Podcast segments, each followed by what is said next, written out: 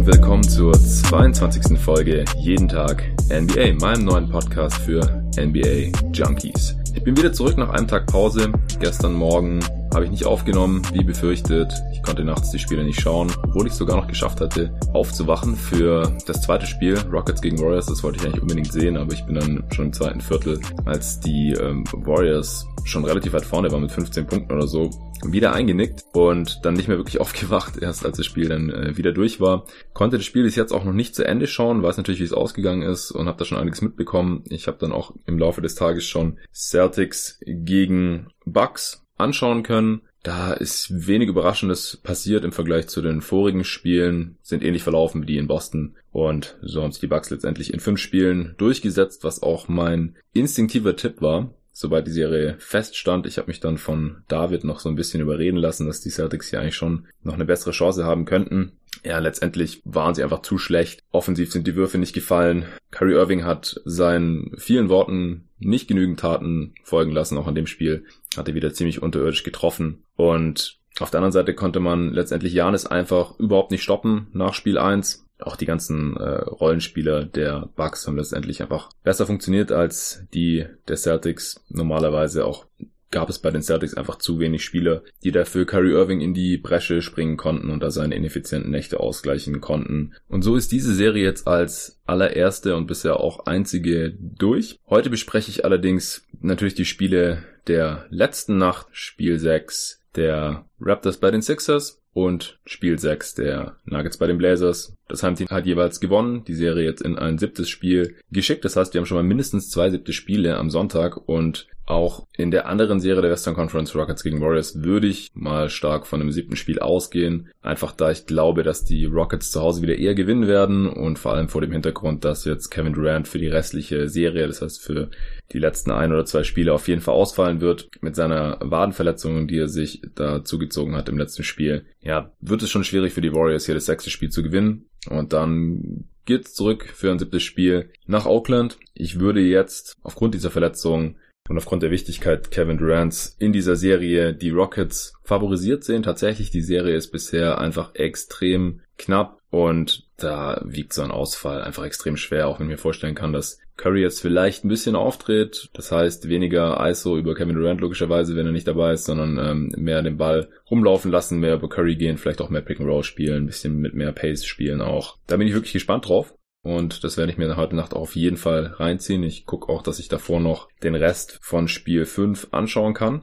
Und dann werde ich die Geschichte morgen früh für euch analysieren, wenn nichts dazwischen kommt. Samstagnacht gibt's ja keine Spiele. Ich verstehe überhaupt nicht, wieso die NBA hier alle drei Spiel 7 oder jetzt halt zwei und dann das dritte auch noch, wenn es dazu kommt, für Sonntagabend eingesetzt hat. Das macht aus meiner Sicht überhaupt keinen Sinn. Wieso drei Spieler in einen Tag reinquetschen und am Tag davor gar kein Spiel ansetzen. Die beiden Serien, die jetzt heute Nacht waren, die hätten ja auch wieder in zwei Tagen stattfinden können. Verstehe nicht, wieso die einen Tag mehr Pause bekommen als Rockets gegen Warriors, wenn es ein Spiel 7 gibt. Dazu kommt ja noch, ich schaue zwar kein Game of Thrones, aber das kommt ja auch noch von Sonntag auf Montag immer. Also ich verstehe überhaupt nicht, wieso man hier potenziell die Einschaltquoten runterdrückt, wieso das nicht auf zwei Tage verteilen. Dazu kommt noch, dass es für mich persönlich einfach extrem bescheuert ist, weil das erste Spiel halt schon um halb zehn kommt, das nächste dann um eins, glaube ich, und das äh, folgende dann wahrscheinlich um halb vier. Und es ist so für mich schwierig ist, davor zu schlafen am Sonntag. Ich fahre jetzt ja am Freitag, hatte ich schon erwähnt, nach Stuttgart nach Hause. Werde dann den Sonntag auch mit äh, meiner Mutter unter anderem verbringen. Und äh, da wird es einfach schwierig für mich, tagsüber irgendwie Schlaf zu finden. Und ja, dann geht's abends direkt los mit den Games und dann die ganze Nacht. Und ich muss mir echt noch überlegen, wie ich das mache. Vielleicht kann ich gar nicht alle Spiele schauen und dann für euch analysieren.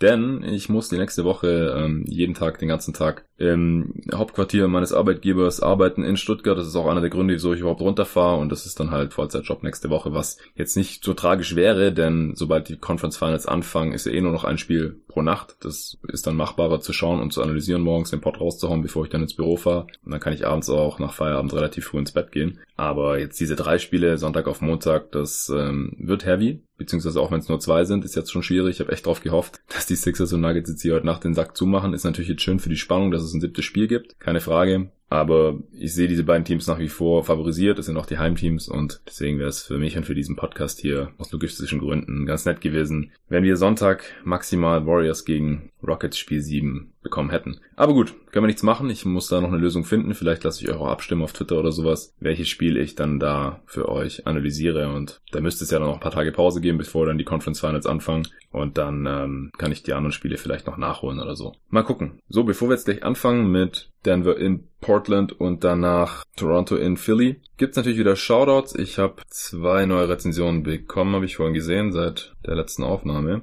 Jeden Tag NBA sagt Jordan ist 23. Jetzt, wo es euch gibt, merke ich, wie sehr so ein Format gefehlt hat. Klitzekleine Randnotiz. Ein wenig mehr Allgemeines zu den Spielen on top und unabhängig von den Stats wäre super. Weiter so. Ähm, ich weiß nicht genau, was du dir jetzt darunter vorstellst. Also es gibt ja immer einiges Allgemeines zu den Spielen, auch ab, unabhängig von den Stats. Am besten, du schreibst mir ein paar Beispiele, was du da genau meinst. Egal ob jetzt auf Twitter, Facebook oder Instagram, überall unter jeden Tag NBA oder unter jeden Tag NBA at gmail.com. Dann kann ich das besser umsetzen. Also vielen Dank für die Kritik, habe ich ja auch explizit danach gefragt. Ich freue mich da immer drüber, denn so kann ich den Pod auch besser machen. Ich habe auch so eine ungefähre Vorstellung, was du meinst, aber ja, ist immer so ein bisschen schwierig, wenn man da halt so drin ist, die Spiele schon geschaut hat, die ganzen Notizen hat, die Stats dann vor sich hat und dann versucht, ein gutes Bild dieses Spiels irgendwie zu zeichnen. Kann gut sein, dass ich da manche Sachen übersehe oder manche Sachen äh, irgendwie ein bisschen zu schnell abtue. Und da würde es mir sehr helfen, wenn du mir da ein paar Beispiele geben könntest. Vielen Dank auch für deine Rezension. Informativ, knackig, gut, sagt Eastern 119. Super Podcast. Er hat die perfekte Länge und bringt die Sachen objektiv unverständlich rüber. Echt ein gutes Frühstück. Ja, vielen Dank dir. Okay, das war's dann schon. Wer es noch nicht getan hat, bitte gerne Rezensionen schreiben oder ansonsten, wenn ihr nichts schreiben könnt oder wollt, dann äh, gerne einfach kurz bewerten. Das hilft auch schon. Aber wenn ihr einen Satz dazu schreibt, dann freue ich mich umso mehr. Und dann können Leute, die die Rezension lesen, sich auch ein bisschen mehr unter dem Podcast vorstellen, bevor sie ihn dann vielleicht zum ersten Mal anhören. Kommen wir zu Denver in Portland. 108 zu 119 ging's aus für die Blazers. Blazers konnten hier also wie gesagt ausgleichen. Die Nuggets hatten das erste Viertel zwar noch 34-26 gewonnen, aber die folgenden drei Viertel gingen alle an die Blazers, da sie ein paar Dinge anders gemacht haben als in den vorigen Spielen und halt auch im ersten Viertel, mit denen die Nuggets dann nicht so zurechtkamen. Abgesehen davon haben bei den Blazers einfach drei Spieler ziemlich gut abgeliefert, namentlich Damian Lillard endlich mit einem richtig guten Spiel mal wieder nach Spiel 1, McCallum und auch Rodney Hood. Die haben alle zwischen 25 und 32 Punkten aufgelegt bei soliden Quoten, wichtige Würfe getroffen und äh, waren eben maßgeblich daran beteiligt, dass äh, die Blazers 119 Punkte aufgelegt haben. Außerdem hat äh, Terry Stotts eine Lineup gefunden, die gegen die Nuggets einfach besser funktioniert als die Starting Five. Auf der anderen Seite hat die Starting Five der Nuggets eigentlich ganz gut produziert und wie gesagt am Anfang auch direkt einen äh, Vorsprung rausgespielt. Dafür kam von der Bank halt überhaupt nichts. Im Endeffekt haben die Blazers im dritten Viertel hauptsächlich aufgrund von Damian Lillard, der 17 Punkte im dritten Viertel gemacht hat, eine Führung rausgespielt und die dann eben mit der Lineup, die aus McCallum und Lillard sowie Hood, Collins und Evan Turner von der Bank bestanden hat. Zeitweise war statt Turner auch noch Seth Curry mit drauf ähm, die Führung dann noch verteidigt, sogar noch ein bisschen ausgebaut dann im vierten Viertel. Das Spiel war daher am Ende eigentlich nicht mehr spannend. Die Nuggets waren die meiste Zeit so zwischen 10 und 15 Punkte hinten im vierten Viertel, haben am Ende nochmal versucht, die Uhr ein bisschen anzuhalten mit Foul Game, aber das war immer mindestens äh, Three-Possession-Game und wurde da einfach nicht mehr wirklich spannend. Genauso wie Übrigens auch Raptors gegen Sixers. Das war eigentlich ein ziemlicher Blowout. Auch äh, wenn die Sixers am Ende nur mit 11 Punkten gewonnen haben, also genauso wie die Blazers war das noch ein sehr viel deutlicheres Spiel. Die äh, Sixers waren meistens mit 15 bis 20 Punkten vorne und das auch schon ab der Halbzeit. Also zur Halbzeit hatten sie schon mit 15 Punkten geführt und es wurde dann auch nie mehr so wirklich knapp. Die Raptors haben dann in der Garbage Time oder im vierten Viertel noch 34 Punkte gemacht und äh, so halt von ungefähr 20 Punkten wieder auf 11 verkürzt, aber das äh, war natürlich völlig irrelevant am Ende. Also beide Spiele leider nicht so spannend. Ähm, die Heimteams haben beide ja relativ überzeugend und solide gewonnen. Nachdem in Spiel 5 ja auch jeweils das Heimteam überzeugend und solide gewonnen hatte, konnte das Auswärtsteam heute hier das Momentum einfach nicht mitnehmen. Die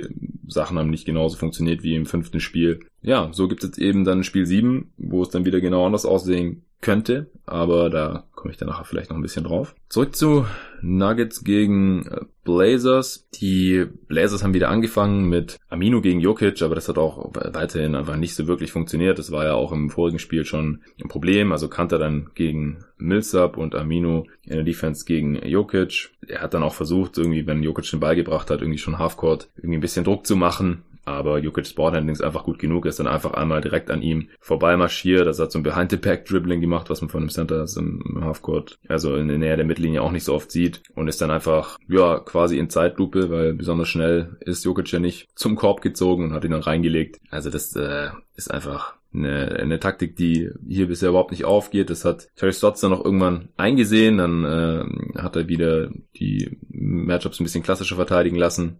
Aber letztendlich, was dann das große Adjustment war, war, dass er Aminu und auch Harkless kaum noch spielen lassen hat. Also sie haben natürlich beide Halbzeiten gestartet, kam dann aber jeweils im zweiten und vierten Viertel nicht mehr rein. Also Amino hat insgesamt keine 17 Minuten gespielt und Harkless knapp 16 Minuten. Harkless war wieder nur eins von fünf aus dem Feld, zwei Pünktchen mit ihm aus dem Feld. Auf dem Feld wurden die Blazers auch mit acht ausgescored. Amino ist sogar minus neun, äh, obwohl er zwei von vier von Downtown getroffen hat, aber auch nur eins von vier von der Freiwurflinie war, sieben Pünktchen, zwei Rebounds. Das äh, sah einfach mit den beiden auf dem Feld schon wieder eher so aus wie Spiel 5 und man wollte natürlich vermeiden, dass es wieder genauso ausgeht wie in Spiel 5. Kante hat zwar noch 29 Minuten gesehen, aber auch der hat einige Minuten an Zach Collins verloren, vor allem in der zweiten Halbzeit dann, als das Spiel dann entschieden wurde. Kante hat in den 29 Minuten zwar 14 Rebounds geholt, davon auch 6 offensiv, aber Collins funktioniert einfach ein bisschen besser, hat defensiv natürlich gegen Jokic jetzt auch nicht unbedingt eine Chance. Auch im Rebounding hat er seine Schwächen, aber er hat halt viel besseren Wurf, muss an der Dreilinie verteidigt und respektiert werden. Und wenn nicht, dann kann halt mal reinhauen. Dem Spiel jetzt auch eins von drei von Downtown, hat 14 Punkte gemacht, alle fünf Freiwürfe auch versenkt. Wie gesagt, nur vier Rebounds, aber dafür fünf Blocks. Also er kann halt defensiv auch Plays machen, die Kanter schon fit nicht hinbekommt. Einfach weil er zu langsam rotiert und einfach zu schlechte Antizipation auch hat in der Defense. Ähm, und jetzt mit der kaputten Schulter ähm, ist er dann natürlich noch äh, zaghafter. Und so war Zach Collins in dem Spiel eben plus 15, wenn er auf dem Feld stand. Und Rodney Hood hat über 30 Minuten gesehen, hat direkt auch in der ersten Halbzeit, als er eingewechselt wurde, für Punkte gesorgt, hat in der ersten Halbzeit direkt ein paar Tough Shots reingemacht. Er ist einfach so ein, wenn er einigermaßen warm gelaufen ist, so ein Tough Shot Maker in der Midrange oder im Mid-Post, postet ja auch immer gerne die kleineren Guards der Nuggets auf macht dann irgendwelche Fadeaways, die in dem Spiel eben reingingen. Genauso auch einige Dreier. Hat dann mal kurz zwölf Punkte in acht Minuten rausgehauen. Und dann, als er in der zweiten Halbzeit wieder reinkam, hat er auch direkt einen Eurostep gemacht, gepunktet, einen Dreier reingehauen. Und ähm, dann, deswegen lag Portland dann auch relativ schnell neun Punkte vorne. Und da war eben wirklich maßgeblich dran beteiligt. Insgesamt 25 Punkte, acht von zwölf aus dem Feld, drei von vier von Downtown, sechs seiner neun Freiwürfe. Das ist nicht so toll, aber noch in Ordnung. Natürlich kein Assist, das ist einfach nicht sein Ding. Aber dafür auch kein Turnover. Also sehr, sehr, sehr effiziente 25 Punkte hier. Und wenn er drauf stand, haben die Blazers die Nuggets auch mit 21 Punkten ausgescored, was kein Zufall war. Ansonsten auf Seiten der Blazers, wie gesagt, auf jeden Fall noch McCollum zu nennen mit seinen 30 Punkten, 6 Rebounds, 3 Assists, auch kein einzigen Turnover. 12 von 24 aus dem Feld, darunter natürlich auch viele schwere Würfe. 2 von 7 von Downtown, 4 von 4 von der Freiwurflinie hat im Prinzip die ähm, hat immer wieder gescored während des Spiels ähm, und die Blazers im Prinzip so im, im Game gehalten, bis sie dann wie gesagt im dritten Viertel ähm, wegziehen konnten und dann kurz vor Schluss hat er auch nochmal ein paar wichtige Dinge reingemacht, um das Schicksal der Nuggets in diesem Spiel sozusagen zu besiegeln. Und Damon Lillard hatte ja jetzt in der Serie im Vergleich zur ersten Runde bisher nicht so viele tolle Spiele. Mal abgesehen vom ersten, wo er 39 gemacht hat, heute jetzt wieder mal 32. Fünf Assists, auch fünf Turnovers aber er hat halt wieder Würfe getroffen, wie man das von ihm in der ersten Serie gegen, äh, in der ersten Runde gegen die Thunder schon gewohnt war. Wirklich tiefe Dreier. Die Screens, die er bekommen hat, wurden auch einige Meter vor der Dreilinie, also sehr, sehr tief oder hoch, sehr, sehr hoch gestellt, sodass, wenn er um den Screen herumkam, eben, ja, noch ein gutes Stück vor der Dreilinie war und von dort eben abdrücken konnte, weil er dort eben einfach nicht gut verteidigt wurde. Hat 6 von 13 getroffen, 11 von 23 aus dem Feld, alle vier Freiwürfe. Also auch er mit effizienten 32 Punkten und auch extrem wichtigen 32 Punkten. Wie gesagt, im dritten Viertel hat er 17 Punkte rausgehauen. Ähm, er hätte aus meiner Sicht sogar fast noch ein bisschen mehr werfen können, hat ein paar Mal aus so halbwegs offenen Würfen, nachdem er schon hochgesprungen war, wieder rausgepasst. Also ein paar Mal, okay, kam da vielleicht noch der Klauser, aber andere Mal habe ich mich wirklich gefragt, was das jetzt sollte. Kam auch mal Turner was dabei raus. Wie gesagt, er hatte insgesamt auch fünf. Aber ja, insgesamt war er ziemlich selbstbewusst in dem Spiel, hat äh, Stepbacks aus der Midrange getroffen, Pull-up direkt über Tory Craig, der eigentlich ein relativ langer Defender ist, ihm in die Fresse geschossen. Und wie gesagt, auch diese tiefen Dreier wurde dann auch eingeblendet Ende des dritten Viertels, dass er jetzt in den Playoffs bei 9 von 13 aus einer Entfernung von 30 Fuß oder mehr steht. 9 von 13 von diesen tiefen Dreiern hat er getroffen. Und alle restlichen Spieler der Playoffs stehen bei 8 von irgendwas 80, ich glaube 8 von 84 oder sowas. Also ungefähr bei 10 Prozent, während er halt 9 von 13 trifft. Also ist natürlich eine kleine Sample Size. Er wirft nicht so oft von dort, aber insgesamt trifft er dort halt so gut, dass er schon mehr von diesen Würfen getroffen hat als alle anderen NBA-Spieler zusammengenommen. Da sind natürlich auch viele so Halfcourt und Fullcourt Heaves dabei. Am Ende vom Viertel oder sowas kennt ihr ja, äh, wenn die Spieler da die Würfe noch rausfeuern. Davon nimmt er natürlich relativ gesehen nicht so viele, sondern das meiste sind von ihm ja wirklich Jumper, die er normal nehmen und normal treffen kann und so halt auch in dem Spiel wieder. Ansonsten Evan Turner war wie gesagt auch noch für ja diese entscheidenden Stretches mit drauf und ähm, hatte da durchaus seinen Anteil, aber nicht durch Punkte. Er hat nämlich keinen einzigen Wurf genommen. Null Punkte. Also war nicht an der Feuerfliege, einfach gar nichts im Scoring Department. Hat aber sieben Rebounds und sieben Assists rausgehauen bei nur einem Turnover. Also einige äh, solide Pässe da auch gespielt, muss man wirklich sagen. Und auch Millsap konnte es nicht ausnutzen, dass er von ihm verteidigt wurde. Das habe ich nicht ganz verstanden, wieso man nicht mehr bei Millsap gegangen ist. Vielleicht, weil es ein, zwei Mal nicht geklappt hat, aber davon hätte ich mich jetzt eigentlich anstelle der Nuggets nicht beirren lassen, weil Millsap ihn eigentlich überpowern können müsste. War also in dem Spiel nur 4 von 15, 8 von 8 von der Linie, aber für 17 Punkte, 6 Rebounds ich weiß nicht, ich hatte es glaube ich auch schon ein paar Mal bei anderen Spielen gesagt, dass man eigentlich noch mehr bei Millsap gehen müsste, wenn er von Amino verteidigt wird. Oder jetzt halt auch von Turner, weil die ihm einfach körperlich unterlegen sind. Aber vielleicht ist es einfach ein bisschen so wie bei Horford und Boston, dass dann nicht mehr Volumen geht was das Scoring angeht, weil sie sich in der Defense auch reinhängen müssen und da jeweils der beste Spieler sind und mittlerweile halt einfach auch schon weit über 30 sind und deswegen vielleicht auch einfach nicht mehr, ja, so fit sind, dass sie auf der einen Seite 25 Punkte machen können und dann auf der anderen Seite noch die Defense zusammenhalten können. Jokic war natürlich wieder der beste Spieler der Nuggets, 25 Punkte, 12 Rebounds, diesmal nur zwei Offensiv-Rebounds, also die Blazers konnten ihn da ganz gut weghalten, nachdem er im letzten Spiel ja äh, alleine fünf Tip-Ins hatte. Acht Assists bei vier Turnovers, diesmal keine Steals oder Blocks und sechs Fouls. Er hat kurz vor Ende noch ausgefault, als das Spiel aber eigentlich eh schon durch war. Zwei seiner drei Dreier getroffen, 10 von 15 aus dem Feld. Also er hat ein sehr, sehr gutes Spiel hier. Hat letztendlich aber nicht gereicht und gerade wenn er von Zach Collins verteidigt wird, dann müsste er eigentlich noch aggressiver rangehen, denn Collins kann ihm halt da defensiv überhaupt nichts entgegensetzen. Einmal hat er ihn auch, äh, ist er zum Korb gegangen, Jokic, und in der Luft ist Collins mit ihm zusammengeprallt und dann so nach hinten weggeflogen, fast so Barton in die, in die Füße reingeflogen, der fand das dann nicht so cool. Er hat sich dann da ein bisschen mokiert, äh, Seth Curry stand daneben, hat dann, sie ihn dann angegangen, so nach dem Motto, was willst du eigentlich? Und dann sind die kurz ein bisschen aneinander hochgegangen, äh, gab so ein, ja, kurze Rangelei, ist aber nichts Größeres passiert. Man hat auf jeden Fall wieder gesehen, dass sobald Jokic sitzt, die Nuggets ein Problem haben. Natürlich vor allem offensiv, aber auch defensiv. Ich bin mir gar nicht sicher, ob Plumlee wirklich besser ist als Jokic. Plumlee hat natürlich defensiv die viel besseren körperlichen Voraussetzungen, weil er einfach ein athletischer und auch kräftiger Spieler ist, aber er hat defensiv einfach so schlechte Instinkte und ich glaube, dass Jokic an dem Ende sogar der defensiv intelligentere Spieler ist. Natürlich körperlich da ein bisschen limitierter, aber ja, wenn man sieht es einfach immer, wenn Jokic sitzt, dann geht bei den Nuggets da nicht mehr so viel. Allgemein gab es wieder nicht so viel Defense in dem Spiel. Die Teams sind einfach defensiv nicht gut. Sie haben wenig gute Verteidiger und die Matchups sind halt jeweils denkbar schlecht. Da kann eigentlich fast niemand sein Matchup verteidigen. Das hatte ich auch schon nach dem ersten Spiel gesagt. Und das äh, ist jetzt nach wie vor so, auch wenn, wie gesagt, die Coaches hier einiges versuchen, um da immer wieder günstigere Matchups zu finden. Und dann klappt es vielleicht mal für ein Spiel. Wie gesagt, jetzt hier konnte Millsap nicht gegen Turner scoren, aber ich glaube halt, wie gesagt, in dem siebten Spiel kann es dann schon wieder ganz anders aussehen. Tory Craig hatte jetzt die letzten vier Spiele ziemlich gut im Griff. Jetzt heute wieder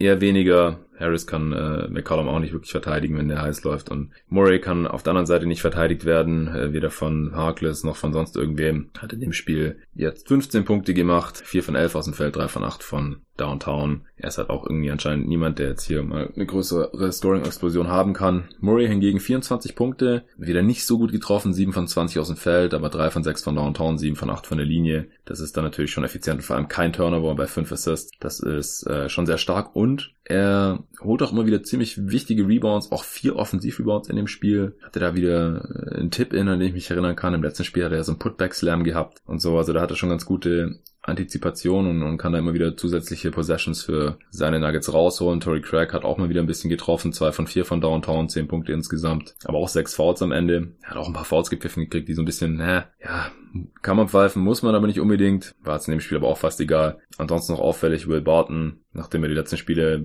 wieder einige wichtige Würfe getroffen hatte und wieder ein bisschen besser aussah in dem Spiel, jetzt wieder nicht gut. Er ist halt auch jemand, der defensiv dann zum Beispiel von Rodney Hood total äh, platt gemacht wird. Also er, er kann ihn einfach nicht verteidigen, er ist zu dünn und, und zu schlecht in der Defense. Wenn Barton drauf war in dem Spiel jetzt auch, wurden die Nuggets mit 25 ausgescored, also er hat minus 25 in 26 Minuten, das muss man auch mal hinbekommen. Sieben Pünktchen gemacht, eins von vier von Downtown. Äh, Plumlee war minus 10 in 13 Minuten und ansonsten hat Beasley noch 10 Minuten bekommen, der war 0 von 8 aus dem Feld, 0 von 4 von Downtown, einmal im Fastbreak hat, äh, ich glaube, es war Millsap ihn auch einen alley gespielt, der war extrem hoch. Ich habe es ja schon mal gesagt, ich kenne kaum einen Spieler oder ich sehe kaum einen Spieler in der NBA, der immer so hoch springt, egal was er macht, ob es jetzt beim Rebound ist oder beim Layup oder beim, beim Dankversuch. Aber er ist nicht der beste Finisher. Also ich weiß nicht, ob er nicht so gute Hände hat oder woran das im Endeffekt liegt, aber er springt immer recht hoch, aber den alley den hat er dann auch nicht mal ansatzweise irgendwie verwandeln können. Und ja, wie gesagt, so lieber halt ohne Field Goal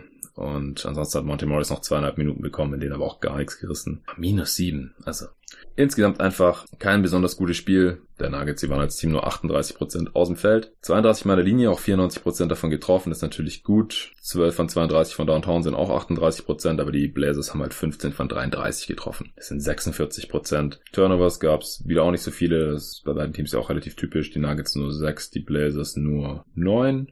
Die Nuggets hatten 16 Offensiv-Rebounds, die Blazers nur 11. Die Blazers haben insgesamt aber 56 Prozent aller möglichen Rebounds eingesammelt und die Nuggets im Umkehrschluss nur 44%, Prozent, also auch das haben die Blazers hier für sich entscheiden können. Insgesamt hatten die Blazers so ein Offensivrating von 128, also extrem gute Offense oder halt schlechte Defense der Nuggets, wie man es auch sehen will. Liegt es sicherlich an beidem. Die Nuggets immerhin auch noch mit 117. Als das Spiel noch relativ knapp waren, waren eine Zeit lang beide so zwischen 125 und 130 Offensivrating. Also wie gesagt, mit Defense ist ja nicht so viel los. Die Pace ist halt nicht so hoch bei diesen beiden Teams und deswegen gibt's dann auch nicht so unendlich viele Punkte, aber das liegt halt daran, dass einfach relativ langsam gespielt wird. Nicht, dass hier irgendwie die Defense besonders toll ist.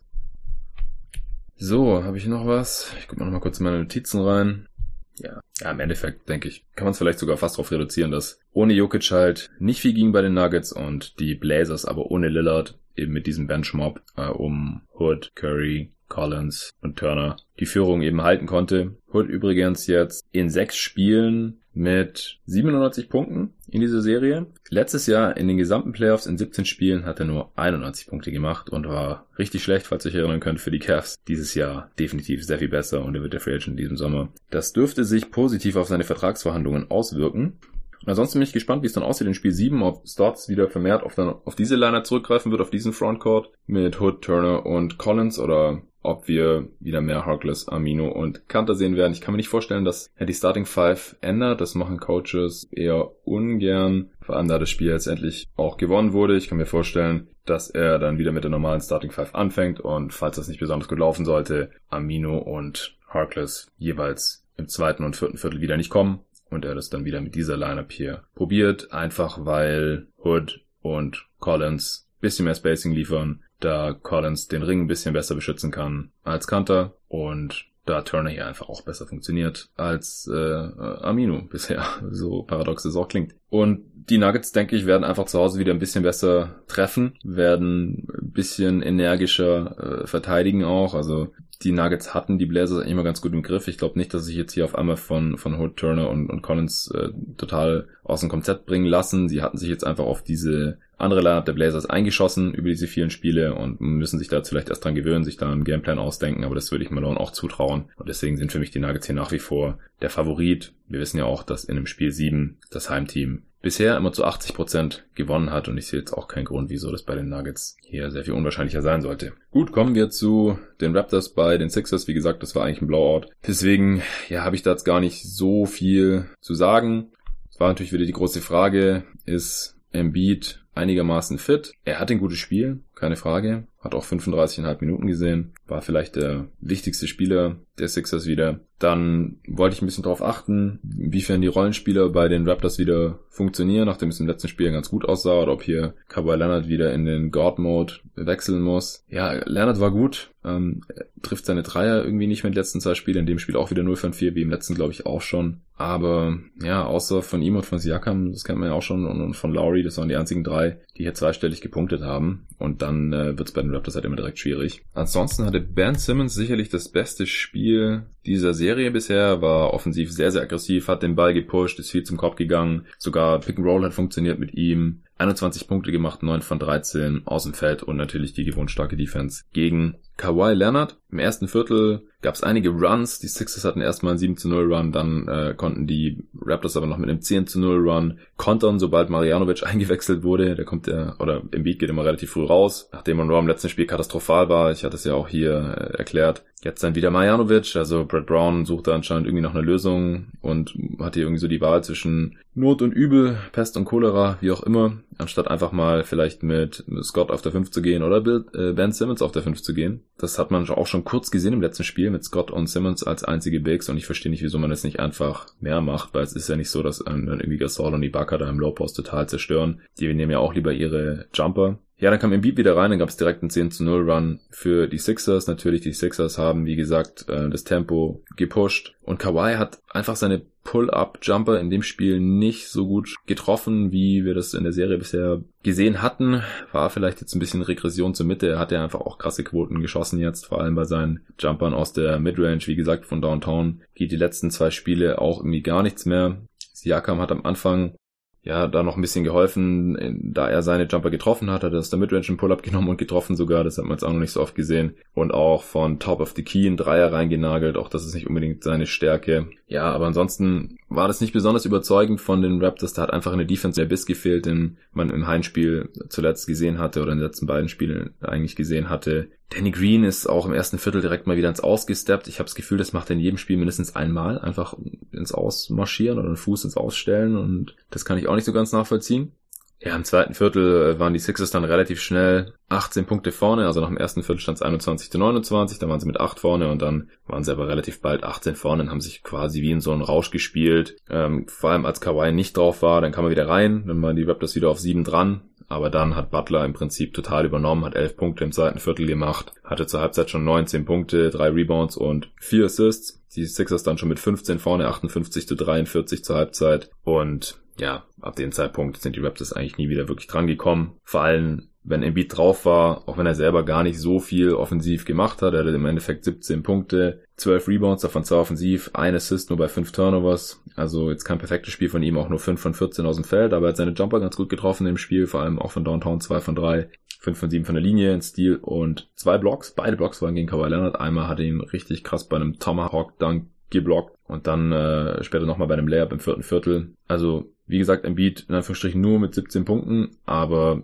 klar, wenn, wenn er mit drauf ist, dann äh, konzentriert sich die gesamte Raptors Defense auf ihn und in der Defense ist er einfach auch so eine Präsenz, vor allem wenn seine Backups eben Monroe und Mariano sind, dann ist das ein Unterschied wie Tag und Nacht und es schlägt sich jetzt auch nieder in einem Plus-Minus-Wert von plus 40, plus 40 in 35 Minuten. Also das ist richtig übel und so sah es im Spiel eben auch aus. Also wenn er drauf war, haben die Sixers einfach dominiert. Butler am Ende mit 25 Punkten und 8 Assists bei nur 2 Turnovers. Auch wieder 3 Offensiv-Rebounds, insgesamt 6. Nur ein Dreier genommen, den ich getroffen. Also ja, Dreier nach wie vor shaky bei ihm. Alle sieben Freiwürfe, aber zwei Steals auch. Also er nach Embiid wieder klar der beste Sixer. Es ist ja immer so, entweder wenn Embiid ein gutes Spiel macht, ist Butler der zweitbeste Sixer. Wenn Embiid ein schlechtes Spiel macht oder nicht fit ist oder beides, dann ist Butler normalerweise der beste Spieler bei den Sixers. Harris nach wie vor, ja, trifft er nicht so gut. Statline ist okay, 16 Punkte, 9 Rebounds, 5 Assists bei 2 Turnovers, aber nur 6 von 17 aus dem Feld, nur 2 seiner 8 Dreier wieder getroffen. das, da ist er nach wie vor einfach nicht besonders konstant. Genauso Reddick, 3 von 10 von Downtown,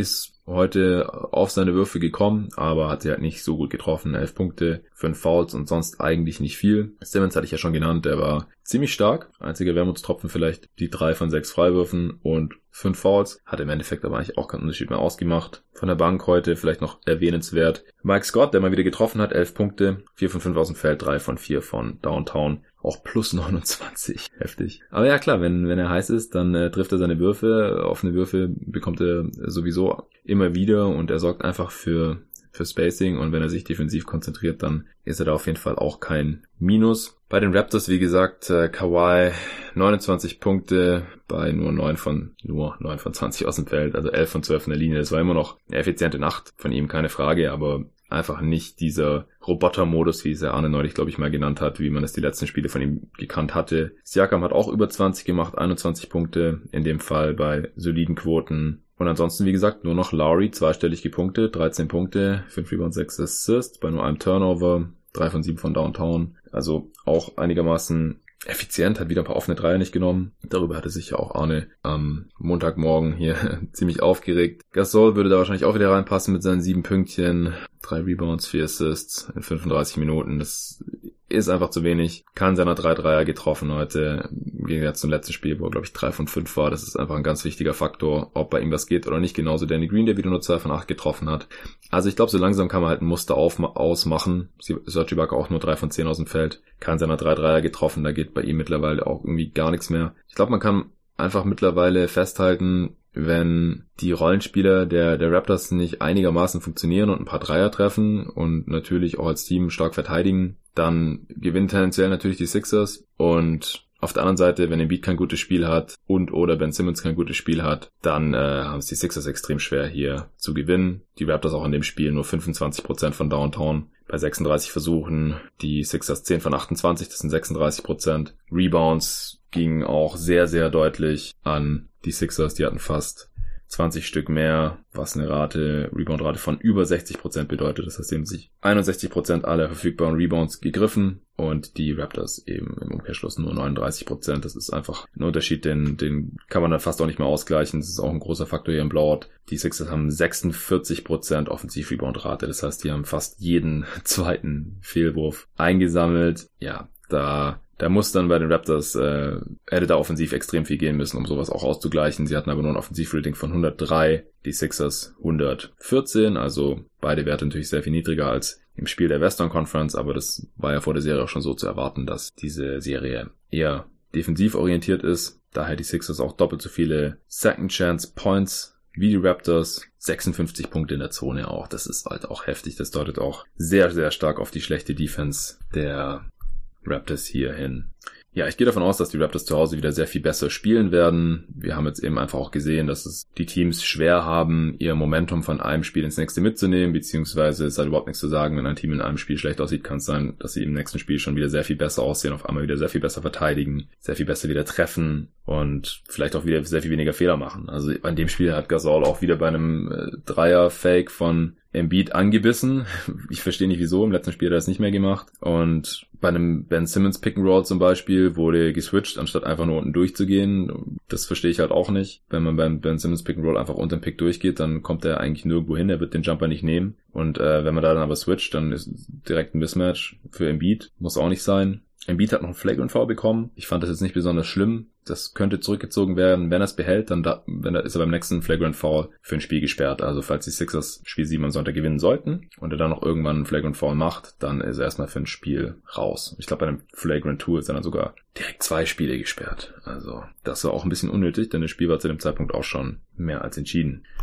Okay, eigentlich wollte ich heute mit dem David noch ein bisschen über Celtics gegen Bugs sprechen, denn die Serie ist ja jetzt schon als erste durch und ich habe das Spiel ja auch gesehen extra noch. Ich habe am Anfang jetzt ein paar Punkte genannt. Äh, David hat sich jetzt nicht mehr gemeldet. Ich gehe mal davon aus, dass er beim zweiten Spiel irgendwann eingepennt ist. Sein letzter Tweet war noch äh, während Sixers gegen Raptors. Da hat er geschrieben irgendwas von wegen, ja, okay, es gibt Spiel 7. Und wir hatten ausgemacht, dass wir heute Morgen zusammen dann aufnehmen und die Games besprechen, aber ist anscheinend eingepennt. Kommt mal vor, ist mir jetzt noch auch was passiert. Der gute Mann arbeitet ja auch ganz normal tagsüber und ist dann eben nachts auch ab und zu mal entsprechend müde. Das holen wir dann vielleicht bei Gelegenheit noch nach. Ansonsten, wie gesagt, erzählt bitte jedem, für den dieser Podcast in Frage kommen könnte, davon, damit wir hier genügend Hörer bekommen, bis die Playoffs vorüber sind. Die sind jetzt im Prinzip zur Hälfte vorbei nach der zweiten Runde. Gibt insgesamt vier Runden. Es sind natürlich weniger Spiele, das heißt, die allermeisten Spiele sind schon durch. Ich habe äh, jetzt neulich mal meine Notizen gesehen und realisiert, dass ich schon über 50 Spiele analysiert habe oder halt angeschaut habe, mir Notizen dazu gemacht habe und dann natürlich hier im Podcast drüber gesprochen habe. Jetzt sind es dann bald nur noch vier Teams und pro Serie maximal sieben Spiele. Das heißt, wir haben noch maximal nach Sonntag noch maximal 21 Spiele vor uns. Aber was die Zeitspanne angeht, sind jetzt ungefähr die Hälfte der Playoffs vorbei. Und sehr super, wenn es in der zweiten Hälfte der Playoffs so weitergeht, wenn ich stetig mehr Hörer dazu bekomme, aber dabei müsst ihr mir eben helfen. Ich kann nur diese Podcasts aufnehmen und so gut versuchen, so gut zu machen wie möglich. Aber dass dann mehr Leute davon erfahren. Dabei müsst ihr mir eben ein bisschen helfen. Ich bin auch sehr dankbar für alles, was da bisher getan wurde. Und bisher sieht es auch gut aus, dass es dann in der Offseason auch weitergehen kann. Wie gesagt, jetzt, wo nicht mehr jeden Tag Spiele stattfinden, werde ich mich dann auch mal mit ein paar anderen Themen befassen. Ich beschäftige mich auch sehr gerne mit Teambuilding, deswegen ist die Offseason für mich auch mein richtiges Fest. 1. Juli ist einer meiner Lieblingstage, genauso wie die NBA Trading Deadline oder auch die Draft, da folge ich auch immer alles live.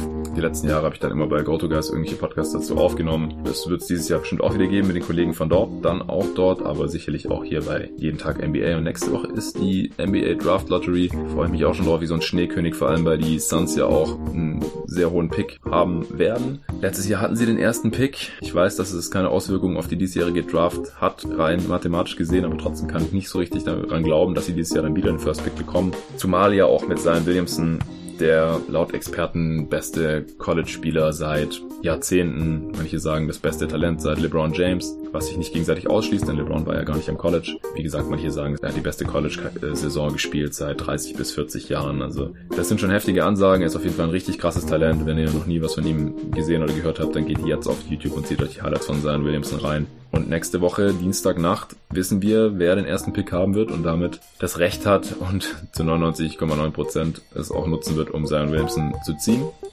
Finde ich richtig spannend. Ich werde mir die Lottery auch live reinziehen. Die kommt meistens dann direkt vor dem Playoff-Spiel dieser Nacht. Da werde ich dann auch sicherlich kurz was zu aufnehmen. Könnt ihr euch auch schon mal drauf freuen. Wie gesagt, Plan für die nächsten Tage ist morgen Nacht Rockets Warriors werde ich mir reinziehen und dann äh, Samstagmorgen sehr, sehr wahrscheinlich einen Pod dazu aufnehmen. Samstag auf Sonntag kommen leider keine Spiele, dafür Sonntag auf Montag mindestens zwei, wenn nicht dreimal Spiel sieben. Muss ich noch eine Lösung für finden und dann fangen Dienstag die Conference Finals an. Das ist dann jeweils nur noch ein Spiel pro Nacht. Das sollte dann auf jeden Fall machbar sein, dass ich da dann zu jedem Spiel erstmal was aufnehme für die absehbare Zeit. Ja, wie immer vielen Dank fürs Zuhören und bis zum nächsten Mal.